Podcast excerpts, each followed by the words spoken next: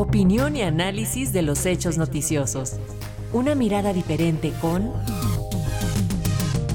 Juan Cruz Olmeda. En su comentario de hoy, el doctor Juan Cruz Olmeda, profesor e investigador en el Centro de Estudios Internacionales del Colegio de México y director de la revista Foro Internacional, analiza los resultados de las elecciones legislativas en Colombia y de las elecciones primarias de las principales coaliciones que disputarán la presidencia el próximo mes de mayo. Las elecciones que tuvieron lugar el pasado domingo en Colombia sirvieron simultáneamente para definir la futura composición del Congreso y para que se llevaran adelante las primarias de algunas fuerzas políticas de cara a las elecciones presidenciales del próximo 29 de mayo.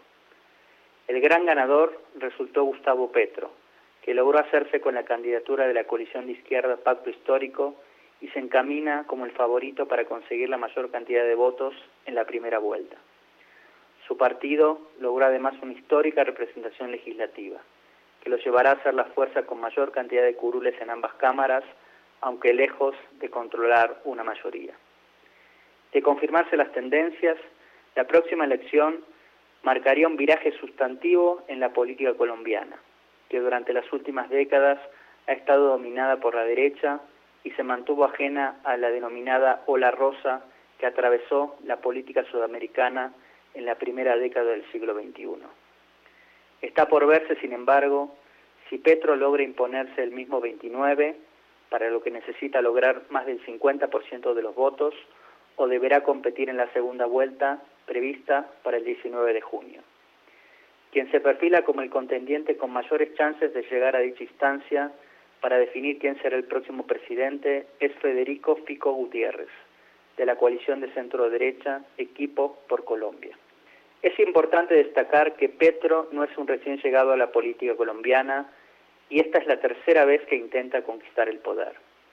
Esto último ha llevado a que se establezcan comparaciones con el camino seguido en su momento por líderes políticos como Lula o López Obrador, quienes también lograron sus victorias luego de múltiples intentos.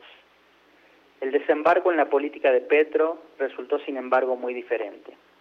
En los años 80 formó parte del grupo guerrillero M19 y recién se incorporó a la dinámica electoral una vez que dicha guerrilla decidió deponer las armas en un acuerdo con el gobierno de ese momento, que a su vez abrió las puertas para su legalización como fuerza política. Desde entonces, Petro logró ocupar diversos cargos de elección popular, siendo el más destacado el de alcalde de Bogotá. Es importante mencionar que además fue uno de los contendientes de la segunda vuelta en las elecciones de 2018, en las que finalmente resultó electo el actual presidente Iván Duque. En dicha contienda, el nivel de polarización y la campaña que abiertamente procuró mostrar a Petro como un peligro para la estabilidad política y económica del país, jugó un rol importante y generó temor al cambio en una porción del electorado, que en ese contexto decidió optar por la continuidad.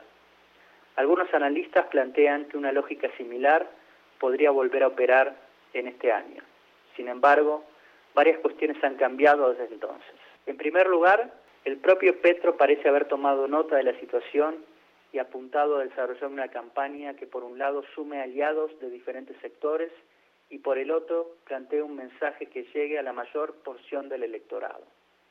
En este sentido, busca conquistar a parte de los votantes del centro, que, por los resultados que se expresaron el pasado domingo, no parecen estar particularmente entusiasmados con Sergio Fajardo, el candidato que representa mejor a dicho espacio.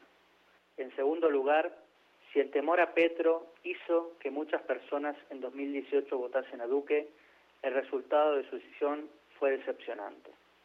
En otras palabras, el gobierno que culmina ha sido uno de los más mediocres de la historia colombiana reciente en un contexto además marcado por la pandemia y sus consecuencias.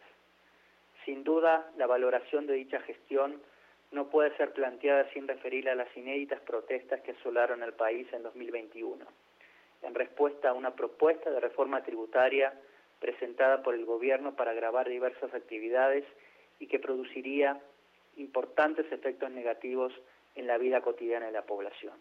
La falta de empatía del presidente para entender que aumentar los impuestos generaría un seguro descontento popular en un momento en el que la pandemia seguía sintiéndose fuerte y sus efectos sanitarios y económicos se revelaban devastadores, dejó para muchos en evidencia la distancia de la clase política tradicional de las necesidades inmediatas de la población. El tercer elemento tiene que ver con el debilitado rol que en la actualidad asume quien jugó un papel central en la política del país en las últimas décadas, el expresidente Álvaro Uribe. Si bien Uribe dejó el poder en 2010, luego de que se frustraran sus planes en pos de promover una interpretación legal que habilitara su reelección, continuó siendo decisivo en la definición de los destinos del país desde entonces. Así, fue clave en la elección de Santos, su sucesor, activó la movilización en contra de los acuerdos de paz promovidos por este y jugó todas sus cartas para la elección de Duque en 2018. Desde entonces, sin embargo, su estrella se ha ido apagando, en gran medida por el avance de una causa judicial por manipulación de testigos que lo llevó a renunciar al Senado y a ser privado de su libertad con prisión domiciliaria. Resulta sintomático que quien iba a ser candidato del Partido Centro Democrático, fuerza política fundada por Uribe, anunciara hace unos días que no competirá en las presidenciales y sumará su apoyo a Fico Gutiérrez. Si bien habrá que esperar unos meses, parece que los vientos de cambio estarían soplando en Colombia. Para Radio Educación, Juan Cruz Olmeda, profesor investigador del Centro de Estudios Internacionales del Colegio de México.